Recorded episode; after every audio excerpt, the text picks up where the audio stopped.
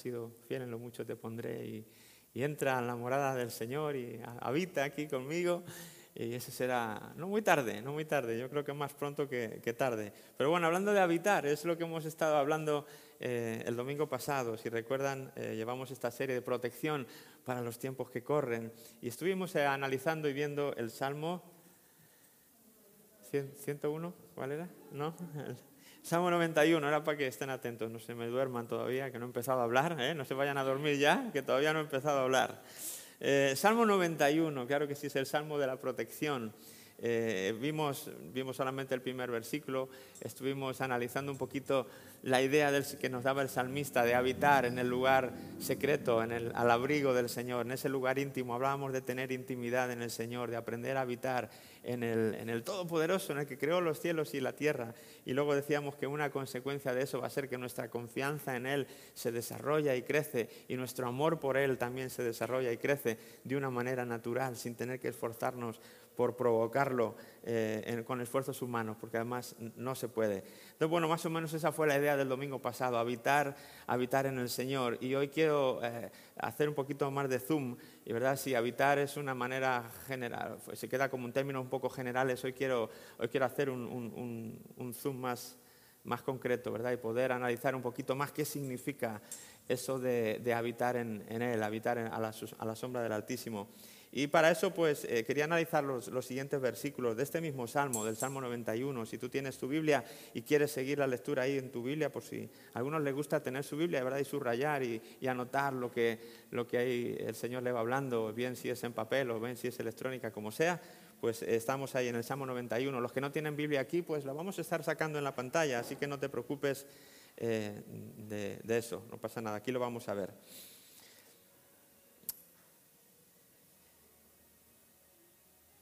Muy bien, eh, los versículos 3 y 4, ¿verdad? Habitar, habitar en la palabra de Dios, habitar en la verdad, es como le he puesto a este, a este mensaje, habitar en la verdad, porque ese es un aspecto más concreto de lo que es habitar en Dios, es habitar en su verdad. Y el versículo 3 y 4 de este mismo salmo, como digo, eh, nos dice esto, después de decir, el que habita al abrigo del Altísimo morará bajo la sombra del Omnipotente, y diré yo a, a, Jehová, esperanza mía, castillo mío, mi Dios, en quien confiaré. El versículo 3 dice, Él te librará del lazo del cazador, de la peste destructora. Con sus plumas te cubrirá y debajo de sus alas estarás seguro. Escudo y adarga es su verdad. Vamos a leerlo juntos, que me gusta cuando la iglesia así retumba un solo versículo así en todas las voces al, al unísono. Vamos a hacer un coro aquí. Vamos a leerlo todos juntos. Él te librará del lazo del cazador, de la peste destructora. Con sus plumas te cubrirá y debajo de sus alas estarás seguro escudo y adarga es su verdad. Amén, así sea. Eh, a lo mejor hay alguna palabra por ahí que te suena un poquito rara, no lo sé. A mí me sonó, yo la tuve que buscar. No crees que soy así de culto, ¿verdad? Eh, eh, la busqué porque decía, ¿qué es esto? ¿Qué es una adarga? Imagino que en los tiempos en que se escribió esto era algo más común, pero para nuestros tiempos yo no sabía lo que era una adarga. Un escudo sí, pero una adarga no. ¿Alguien sabe lo que es una adarga? ¿Eh?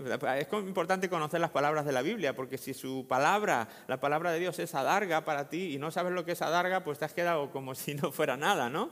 Eh, necesitamos saber lo que está diciendo la Biblia, primeramente en nuestro idioma. Y en nuestro idioma ah, yo busqué adarga, y adarga es eh, una especie de escudo, ¿verdad? Es, otro, es un escudo más concreto, pero vamos, es una manera poética. Sabéis que los salmos son poemas musicalizados, entonces pues siempre los, poetas al, escribir pues eh, redundan en la figura o ¿no? hablan eh, de algo, repiten una idea, exacto. Entonces lo que está diciendo básicamente es que su verdad es escudo, un escudo o doble escudo, vamos a decir, escudo y escudo, eh, para que no estés sin escudo por ningún lado. Su verdad dice que es escudo y adarga. Así que Él te librará del lazo del cazador, de la peste destructora, con sus plumas te cubrirá y debajo de sus alas estarás seguro, porque escudo y adarga es su verdad, un doble escudo es su verdad. Entonces, eh, entender qué es esto de la verdad y cómo podemos hacer que la verdad sea, eh, sea un, escudo para, nosotros. El lazo del cazador, el lazo del cazador, em, pues igual, yo no sé si en estos tiempos todavía se usan estas, estas artes ¿no? de, caza, pero eran obviamente, son las, las trampas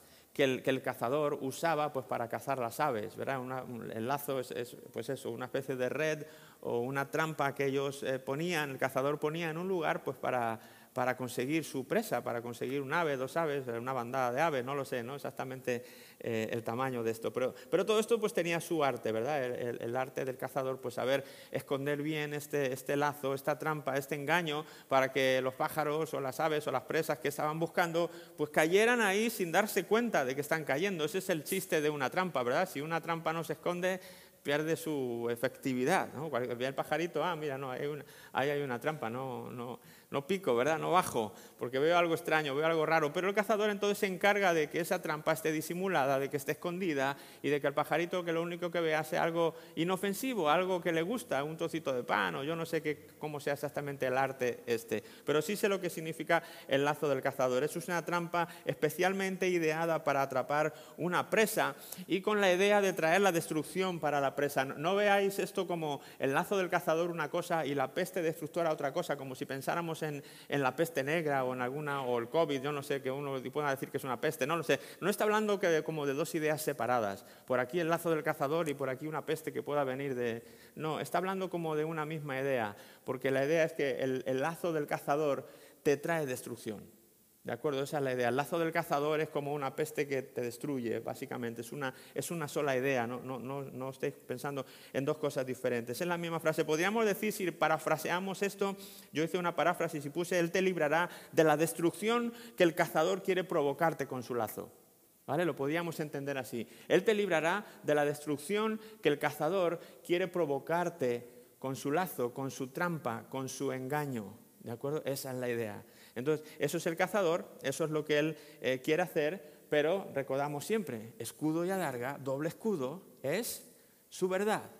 ¿Por qué está diciendo esto el samista? Porque si bien es cierto que hay un cazador que está queriendo, ahora vamos a traer esto a nuestro terreno, ya no hablamos de un cazador de aves, estamos hablando de otro tipo de cazador, estamos hablando de nosotros como personas, porque el samista está diciendo, Él te va a librar a ti, no está hablando de un ave, nos está hablando a nosotros, a los creyentes, a los cristianos, nos está diciendo, Él nos va a librar del lazo del cazador, porque doble escudo es su verdad.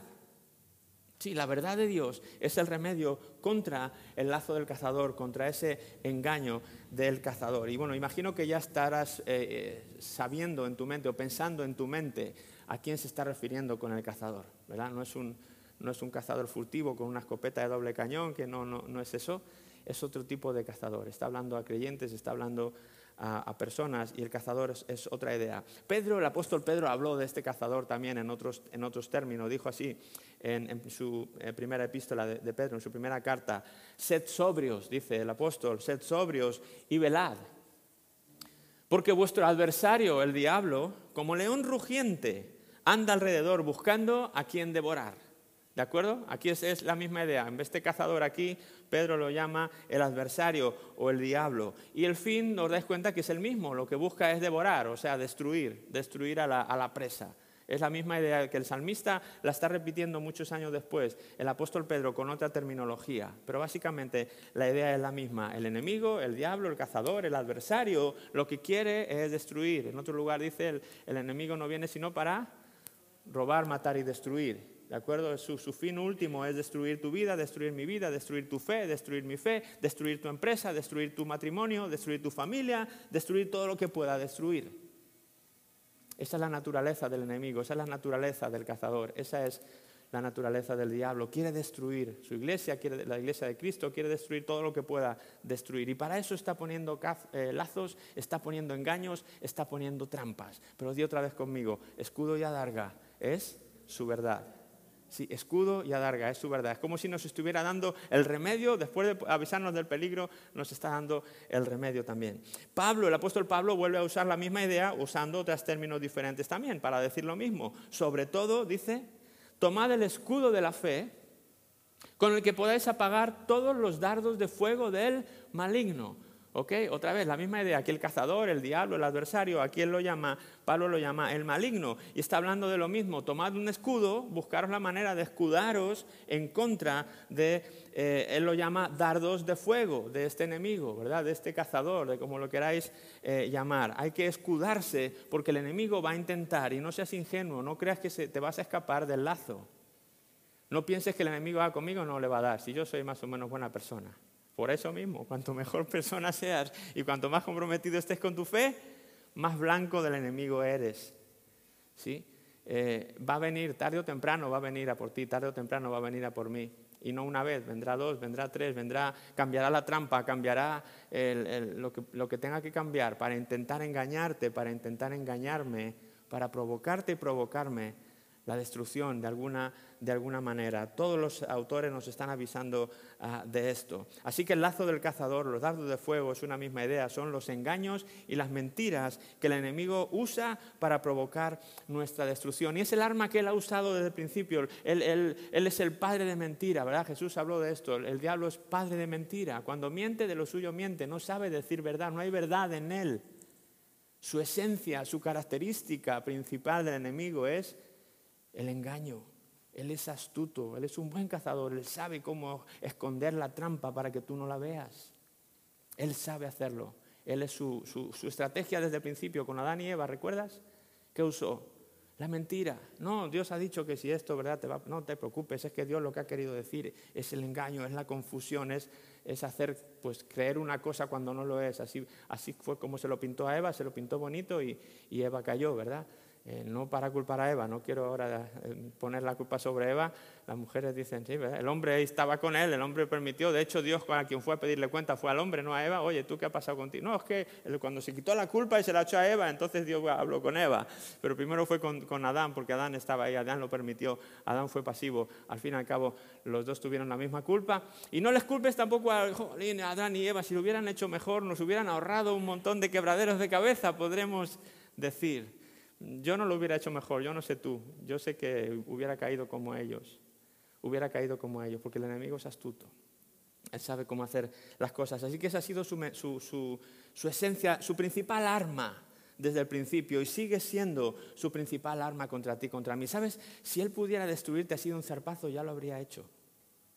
Él no puede porque Jesucristo lo venció en la cruz. ¿verdad? Y lo ha puesto ahí, lo ha exhibido, ha exhibido públicamente al, diablo y a toda su hueste, las ha exhibido públicamente en la cruz, dice Colosenses. Sí, él ha sido eh, eh, eh, exhibido, ha sido derrotado, él no tiene autoridad para venir y destruir tu vida. Sí, él lo podría hacer, pero no, no, puede hacerlo, no puede hacerlo Jesús, en un sentido lo ha limitado. Pero ¿qué le queda a él? Engañarte, engañarme, para que nosotros mismos seamos los que provoquemos la destrucción sobre nosotros, para que caigamos en sus lazos y entonces sí, ahora somos destruidos. Pero escudo y adarga es su verdad. Su verdad es escudo y adarga, es doble escudo sobre nuestra vida. Ahora, ¿qué, hay que entender en esto? Bueno, la clave sería en esto entender esto de la verdad. Porque la verdad de Dios eh, es su verdad, pero no es eficaz hasta que yo pueda apropiarme de ella. ¿Sí? ¿Estás de acuerdo conmigo? La verdad de Dios funciona, la verdad de Dios es la verdad, pero no aplica hasta que uno sabe cómo apropiarse de ella. No es un escudo hasta que tú lo tomas, lo levantas del suelo y te lo pones. Si los dardos de fuego vienen hacia ti y tú tienes el escudo aquí abajo y te están dando aquí, pues tienes la verdad de Dios, pero no te está siendo útil porque no la estás sabiendo usar. Por eso dice, tomad el escudo de la fe con el que podáis apagar. Uno se escuda detrás de algo, se pone, lo utiliza y entonces es cuando los dardos de fuego vienen y no te alcanzan porque estás sabiendo usar su verdad. O sea, la, verdad de Dios es un escudo, pero el escudo por sí solo no hace nada a menos que tú sepas usarlo y que yo sepa usarlo. Escudo y alarga su verdad. Entonces, ¿cómo usamos esa verdad? Ese es el key de la cuestión. Y ese es el, resumen de este mensaje en esta mañana. Habitar en la verdad. Tenemos que aprender a habitar no solamente en Dios, sino a habitar en su verdad. Habitar en la verdad de la palabra de Dios. ¿Qué significa entonces habitar en la verdad? ¿Cómo se hace eso? ¿Cómo hacemos eso? Bueno, te voy a decir lo que no es eh, habitar en la verdad eh, o en la palabra de Dios, que es lo mismo. Habitar en la verdad no es conocer la verdad. Di conmigo, no es conocer no es conocerla. Habitar en la verdad no es saberla, no es conocer. Yo el otro día animaba a, a, poder memorizar incluso la Biblia y te sigo animando a que lo hagas. Te animo y siempre te he animado a leer la Biblia, a que conozcas la palabra de Dios. Pero si tú te quedas ahí mm, y yo me quedo ahí, nos hemos quedado cortos. Porque no se trata solo de conocer y de memorizar y de interiorizar en la mente y en el corazón la verdad. Está muy bien, lo recomiendo y lo vuelvo a recomendar, pero no lo veas como un fin en sí mismo. Hay algunos que se enorgullecen porque ya se saben 2.300 versículos de la Biblia. O se saben mil historias, no lo sé. No, no, no es suficiente con conocer la palabra de Dios. Es un primer paso, pero eso no es habitar en la verdad. Habitamos en la verdad cuando logramos implementar en nuestra vida la verdad, cuando logramos obedecer la verdad en, nuestros pasos, entonces, entonces la verdad es ese escudo que sabemos utilizarlo y que nos protege de los engaños del enemigo. Entonces ese escudo y alarga y nos protege de, arriba abajo. Entonces nos sentimos eh, cubiertos. Obviamente, como he dicho, conocerla intelectualmente o conocer la palabra de Dios, leerla es, el primer paso, pero no, te quedes, eh, no te quedes ahí, necesitamos conocerla. Y como digo, la palabra de Dios es la verdad, no hay otra verdad, no hay otra verdad. Te van a vender por ahí no sé cuántas verdades, no las compres, no las compres, son verdades baratas, son falsificaciones.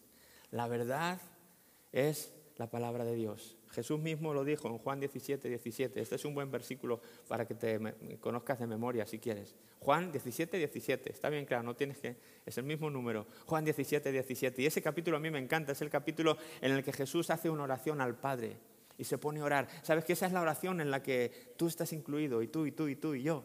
Todos nosotros estamos incluidos. Jesús está orando al Padre y está orando por los suyos y él dice, no oro solamente por, por estos, oro por los que han de creer en mí. Y en, ese, en, ese, en esa omnisciencia de Jesús, él ya estaba orando por ti, él ya te tenía en mente, él ya te conocía desde antes del vientre de tu madre. Él sabe nuestros días desde el principio hasta el final. Él no está limitado por el tiempo. Y Él está orando al Padre, Él está orando por ti. Guárdalo, Señor. Es una oración preciosa. Juan capítulo 17. Lete el capítulo entero al llegar a casa si quieres. Pero este es un buen versículo para memorizar. Eh, Juan 17, 17. Eh, Santifícalos en tu verdad. Tu palabra es verdad. Santifícalos en tu verdad. Está orando Jesús por nosotros. Padre, santifica a tus hijos en tu verdad tu palabra, dice Jesús, es verdad. No hay otra verdad más que la palabra de Dios. Esa es la verdad verdadera, ¿sí? La verdad de todas las verdades. Cuando dicen, juro decir la verdad y nada más que la verdad, y bueno, esa verdad y nada más que la verdad y toda la verdad, y esa es la palabra de Dios, es eso, la verdad y nada más que la verdad y toda la verdad. Lo tienes que creer, pero no solamente creerlo, ¿verdad? Porque ese es nuestro engaño, ese es nuestro error. Y quiero que abras, abras mucho tus, oídos a, esto. No basta con saber que la palabra de Dios es la verdad y nada más que la verdad y creerlo y amén y declararlo, eh, etc. Fíjate lo que dice Santiago en su carta. Me encanta Santiago, lo práctico que es, ¿no? Como a veces baja la teología al lado práctico de nuestra realidad. Él dice, ¿tú crees que Dios es uno? Él empieza diciendo, ¿tú crees que Dios es uno? Bien haces también los demonios creen y tiemblan. ¿Mas quieres saber, hombre vano, que la fe sin obras es muerta? Me encanta Santiago. ¿verdad? ¿Tú crees que Dios es uno? Está bien, fíjate lo que está diciendo, en medio de una sociedad politeísta donde se podían creer a muchos dioses y donde cada uno tenía el, Dios que más le parecía, o varios dioses, cada uno para una necesidad. Eh, hablar del Dios de Israel, del Dios verdadero, del Dios que era uno, un solo Dios, que es así como Dios se reveló a su pueblo Israel. Escucha Israel, el Señor tu Dios uno es, uno es el Señor. Aquí está diciendo, ¿tú crees que uno es el Señor? ¿Tú crees en el Dios de, Abraham, de Isaac y Jacob? ¿Tú crees en el Dios verdadero? Haces bien. O sea, esto está bien, esto no es, no es a reprobar. Es bueno que creas en Él. Ok, dedito en alto para ti. Pero ¿qué está diciendo? Cuidado que no hemos llegado todavía. Cuidado que eso es solamente un primer paso. Está bien que creamos en la verdad, está bien que creamos en Dios, está bien que intelectualmente hayamos puesto nuestra fe en Él, pero ¿qué está diciendo aquí? Los demonios también creen. Los demonios también creen que Dios es uno. Claro que saben que Dios es uno, ellos saben todo. Ellos conocen la palabra, ellos conocen a Dios, ellos conocen todo. Pero dice que tiemblan. ¿Por qué? Porque no obedecen porque no ponen en práctica lo que la verdad dice. Y esa es la gran diferencia. Y ahí es donde el Salmo nos está llevando a habitar bajo la sombra del Altísimo, al abrigo del Altísimo. Habitar en la verdad es implementar la verdad en nuestra vida, no solamente conocerla aquí arriba, no solamente profesar que sí, que Dios es bueno, que me ha salvado, que está ahí y, ya, y, y, que me sé este versículo y este capítulo y me sé la Biblia y he hecho un estudio cronológico y está bien, todo eso está bien, pero no te quedes ahí, hay más camino por recorrer. Santiago está diciendo que esa fe, si no tiene obras, está muerta. Y no está hablando de obras de caridad, no está hablando de, ir y dar al pan a los está bien todo ese tipo de obras, pero aquí las obras de las que está hablando es precisamente de esto, de poner en práctica lo que creemos, lo que decimos que creemos. Eso son las obras. Eso es obrar. Cuando decimos que Dios dice esto y ahora lo vivimos. Por ejemplo, Jesús dice, no hay que mentir. Cuando yo entonces empiezo a no mentir, ahí estoy obedeciendo la palabra de Dios. Y entonces ahí está siendo un escudo para mi vida. Si sé que Dios dice que no hay que mentir, pero habitualmente miento en mi vida, Tu fe es muerta. No has aprendido a habitar en Él. No has aprendido a habitar en la verdad todavía. ¿Me explico? ¿Sí? El enemigo está feliz con que tú sepas aquí arriba muchas cosas, pero tiembla cuando tú bajas esas cosas al corazón y las empiezas a implementar en tu vida. Ahí es cuando Él tiembla, porque ahí es cuando sabe que has cogido el escudo y que eres eficaz contra los dardos de fuego que Él te está mandando. Él sabe que en ese momento tú has descubierto los lazos que había tendido delante de ti. Él sabe que en esos momentos ya perdió la guerra y la batalla contigo, porque escudo y adarga es su verdad, cuando la sé utilizar, cuando la sé poner en nuestra vida. ¿Sabes que ese fue el problema de los fariseos? Esa fue la lucha que Jesús tuvo tan fuerte con la élite religiosa cuando estuvo en la tierra. ¿Por qué? Porque los fariseos conocían todos, se, dice, se sientan en la cátedra de Moisés ellos conocen la, ley, se la conocían derecho y al revés, y habían metido más mandamientos, y, parecían muy santos y muy pulcros, y, tenían una apariencia de santidad, y andaban así como levitando, ¿verdad? Y con sus vestiduras ahí todas bonitas, y parecía que ellos, ¿verdad? Es que yo sé mucho, es que soy los doctores de la ley, los, los intérpretes de la ley, estos y aquellos, y era, pero era toda apariencia. ¿Por qué? Porque luego cuando llegaban a casa no vivían lo que decían. Jesús dijo, haced lo que ellos dicen, pero no hagáis lo que ellos hacen. Porque lo que dicen es correcto, pero con su vida no lo respaldan, entonces no vale para nada. Hipócritas, viv, raza, es cuando venían todos los insultos contra ellos, porque estaban enseñando a hacer eso a otras personas y Jesús estaba sabiendo que no valía para nada, era un escudo en el suelo, no, no, no estaba siendo eficaz para nada.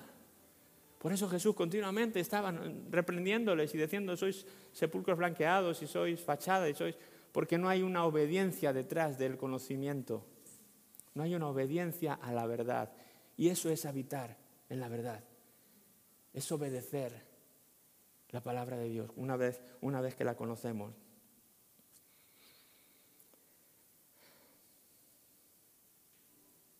Santiago vuelve a hablar. Santiago vuelve a hablar en su carta en el capítulo 1 y dice lo siguiente, Santiago 1, 21 y 22 dice esto, por lo cual desechando toda inmundicia y abundancia de malicia, recibid con mansedumbre la palabra, la palabra implantada, ¿verdad? La palabra de Dios cuando ha sido plantada en nuestros corazones, dice, recibidla, recibid esa palabra que ha sido sembrada en vuestro corazón, la cual puede salvar vuestras almas. ¿Eh? La palabra de Dios puede salvar tu alma, pero, está diciendo Santiago, hay potencial en la palabra de Dios de, salvar vuestra alma. Hay potencial en su verdad de ser doble escudo contra las mentiras del enemigo, contra el lazo del cazador. Hay el potencial en ello. Pero, atención a este pero de Santiago, pero, sed, digo conmigo, hacedores. Sed hacedores de la palabra y no tan solamente oidores. Si no, está bien oír, pero para después obedecer. ¿Por qué? Porque dice que si no nos engañamos a nosotros mismos. O sea, colaboramos con el cazador y escondemos mejor el lazo. Le echamos más hojitas encima. Para... Nosotros mismos somos los que nos autoengañamos, creyendo que por saber la palabra de Dios está siendo un escudo eficaz contra los lazos del enemigo cuando no lo está siendo. Porque no hemos aprendido a ser hacedores de la palabra de Dios, hacedores. Jesús puso una parábola para hablar sobre esto también en el capítulo 6, en Lucas, nos viene relatada. ¿Por qué me llamáis Señor, Señor? Dice, y no hacéis lo que yo digo. Todo aquel que viene a mí y oye mis palabras y las hace, no dice eh, o las hace, no, viene y las hace, las dos cosas, oír y hacer. Os indicaré a quien es semejante. Semejante es al hombre que al edificar una casa cavó y ahondó y puso el fundamento sobre la roca. Y cuando vino una inundación, el río dio con ímpetu contra aquella casa, pero no la pudo mover porque estaba fundada sobre la roca. Mas el que oyó y no hizo, ¿Ok?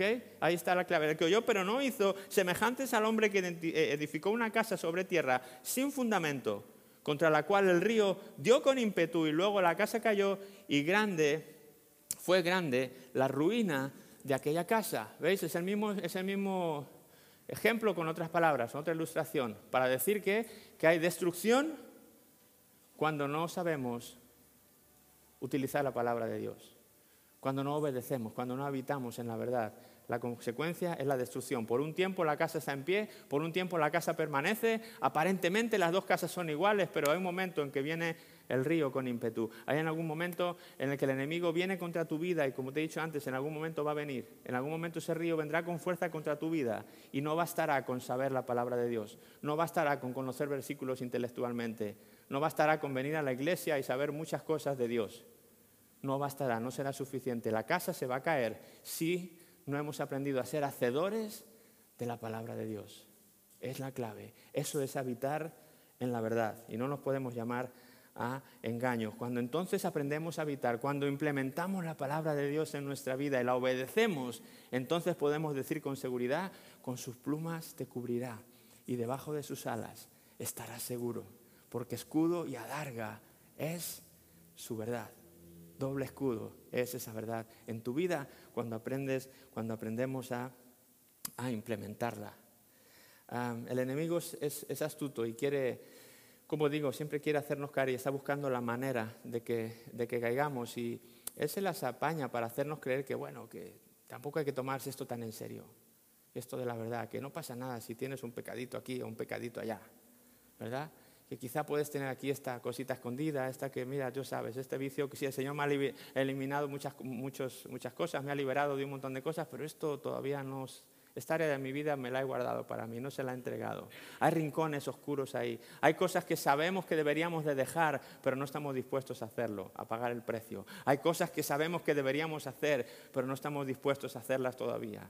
Cuidado, estamos en un, en un terreno peligroso cuando estamos actuando así. La palabra de Dios nos llama a la obediencia, no solamente al conocimiento. Y si hay algún área en tu vida que tú sabes que tienes que abandonar, yo te urjo en esta mañana, abandona Abandona cualquier hábito en tu vida que sepas que no está relacionado con la verdad de Dios, que no se alinea a la verdad de Dios. Déjalo, suéltalo en esta mañana. No sigas viviendo en ese hábito, no sigas realizando esas cosas sea el que sea, si tú sabes que es algo. Yo no, a veces hemos pecado mucho los que enseñamos desde aquí de, señalar qué cosas. yo no sé qué cosas puede haber, tú sabes. El Espíritu Santo es el que te tiene que mostrar, no yo. Él es el que te tiene que decir, oye, y probablemente lo haya hecho ya. Si hay alguna desobediencia voluntaria en tu vida, en algún área de tu vida, probablemente el Espíritu Santo ya te lo haya señalado y te haya dicho, oye, fulanito, menganita, vamos, hija, te amo, hijo, te amo, deja esto, obedece aquí, no desobedezcas allí. La Biblia está llena de ejemplos, desde el Antiguo hasta el Nuevo Testamento, de, ejemplos de personas que pensaron que, bueno, no va a pasar nada si tengo esta cosita aquí y mm, no funciona así. La palabra de Dios, una vez que llega a nuestro conocimiento, el Señor espera que la pongamos por obra. Así que no haya pecados ahí escondidos, que, que seguimos viviendo con ellos como si no pasara nada. No vivas así, porque cuando el río venga sobre ti, contra ti, tu casa puede caer. Yo te quiero advertir, queda poco tiempo, el Señor viene pronto y es momento de arrepentirnos, es momento de dar la vuelta al pecado, de caminar en santidad hacia el Señor y de esperar su venida. No estés enredado con otras cosas. Acán en el Antiguo Testamento, él codició ciertos artículos que el Señor dijo, no, no codicies nada de ese botín de guerra. Y, él vio hay unas cosas que le gustaron y, las tomó por la noche, las llevó a su tienda, las escondió. Y, y no, el Señor puso ahí el ejemplo, eso no está permitido, yo sé todo, yo lo veo todo. El Señor que ve todo hizo que ese pecado aparentemente a escondidas de Acán, pues al final saliera a la luz y ese hombre pues eh, fue destruido. No fue solamente él, Saúl, el rey Saúl, igual, el orgullo llenó su corazón y cuando el Señor igual le dijo no se queden con nada del ganado ni con ningún botín de guerra, él se quedó con cierto ganado, desobedeció a conciencia la palabra del Señor, la verdad del Señor y entonces tuvo destrucción en su reinado, le fue arrebatado el rey, su reinado, dejó de ser rey, le sustituyeron de una o de otra manera la destrucción viene. Y tú me dirás, pero todo eso es el Antiguo Testamento. Bueno, ¿qué te parece la historia de Ananías y Zafira? Para empezar el Nuevo Testamento. Cuando estaban empezando la iglesia, para mí es como un aviso que el Señor dio, decir, hey, cuidado cómo vamos a empezar este nuevo capítulo de la historia llamado Nuevo Testamento o, iglesia, por así decirlo, cuando surge la iglesia después de que Jesús se va. Ananías y Zafira mintieron conscientemente y voluntariamente y habiéndose puesto de acuerdo en algo ellos vendieron una propiedad voluntariamente y trajeron el dinero a los, pies de los apóstoles, como habían hecho otros, para cubrir las necesidades de la comunidad. Y la vendieron en 10, pero dijeron, pero es que damos los 10, porque, oye, ¿por qué no decimos que la hemos vendido en 7? Y nos quedamos con 3, ¿no? Y total, ¿quién se va a enterar? O sea, que llegaron allá y dijeron, mira, hemos vendido nuestra casa por 7, ahí están los 7. Pero el Espíritu Santo no lo engaña a nadie. Los apóstoles dijeron, no, no nos estás mintiendo a nosotros, estás mintiéndole a él, cuidado. En ese momento Ananías cayó muerto y la esposa cuando vino le dieron la oportunidad de corregir, oye, ¿verdad que vendiste vuestra casa por siete? Sí, sí, sí, la vendimos por siete. Dice que ahí mismo también ella también cayó ah, y, terminó su existencia. No podemos jugar con el pecado, chicos. Me encantaría deciros otra cosa, me encantaría daros un mensaje motivacional que nos deja por las nubes, pero quizás este mensaje puede ser el que más bendiga tu vida. Quizás este mensaje puede ser el que más beneficio te aporte a corto y largo plazo. Es aprender a habitar en la verdad de Dios, aprender a hacerla tuya, aprender a vivir en obediencia a la palabra de Dios, dejando atrás el pecado, no desobedeciendo para que no venga sobre nosotros destrucción, para que realmente bajo sus plumas estemos cubiertos, bajo sus alas estemos cubiertos y nada ni nadie pueda venir contra nosotros, ningún lazo del cazador, ningún enemigo, ningún nada nos va a pasar ahí cuando habitamos en la verdad del Señor, ¿sí? Así que te invito a que te pongas en pie, quiero dejarlo aquí.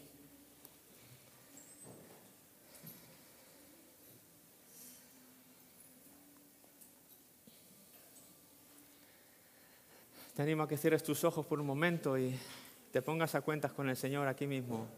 Sabes que no necesitas, no necesitas ahora tres meses de, de, cambio, de, arrepentimiento para poder arreglar las cosas. Si hay algo en tu vida, si el Espíritu Santo te está redarguyendo en este momento eh, tu corazón, si te está dando algún golpecito diciéndote, sabes que esto va por ti, eh, tú sabes en qué tienes que obedecerme, tú sabes en lo que no me estás obedeciendo, tú sabes eso que sabes que está mal y lo sigues haciendo, deja, tú sabes lo que yo te pido, te, animo en esta mañana a que, puedas, a que puedas ponerte a cuentas y pedirle perdón al Señor. Él está presto en perdonarte, Él está dispuesto a hacerlo en este mismo momento. Él quiere que su verdad en tu vida sea escudo y sea larga. Él quiere que tú puedas con su verdad eh, deshacer las trampas del enemigo, los lazos del cazador, los dardos de fuego del maligno. Él quiere en esta mañana darte la victoria en todas las áreas de tu vida. Él quiere que vayas y conquistes a tu familia, a tu barrio, a tus compañeros de trabajo, a este valle para Él. Él quiere que el reino de Dios sea extendido y nosotros somos su representante, nosotros somos sus hijos, a nosotros nos corresponde, pero debemos vivir cubiertos, debemos vivir protegidos. Nadie va a la guerra sin arma, nadie va a la guerra sin una defensa, sin una armadura, sin un buen escudo. Y el Señor quiere ser doble escudo para ti en esta mañana. Tan solo dile, Señor, perdóname, es verdad hay estas cosas que aún no te he entregado, hay estos hábitos en mí que no he dejado y, sé que están mal, sé que tu palabra lo prohíbe. En esta mañana me arrepiento, Señor, díselo con tus palabras, sea lo que sea, me arrepiento, Señor, en esta mañana de haber vivido así. Perdóname, no quiero, no quiero vivir más así, ayúdame, dame el poder para poder obedecer tu palabra, Señor, para poder habitar en tu palabra en esta mañana, Señor. Dame la gracia para poder hacerlo. Confío en ti, Señor. En mis fuerzas no puedo pero te entrego esto, Señor, y te pido ayuda. Y que a medida que yo habite en ti cada día, a medida que vaya al lugar secreto contigo cada día, Señor, que eso sea una fuente de inspiración, una fuente de, de, poder, Señor, para que yo pueda vencer esto, Jesús. Sé que solo no puedo, pero todo lo puedo en Cristo que me fortalece, Señor, en esta mañana y lo declaro en alto, Señor. Te pido ayuda, oh Dios. Ayúdame, Señor. Ayúdame mientras habito en ti en esta mañana. Te lo pido y te doy gracias en el nombre de Jesús. Amén, amén, amén. Muy bien, eh, pues así como estamos, ya que vamos, estamos casi a punto de despedirnos, solamente vamos a pasar nuestra ofrenda como si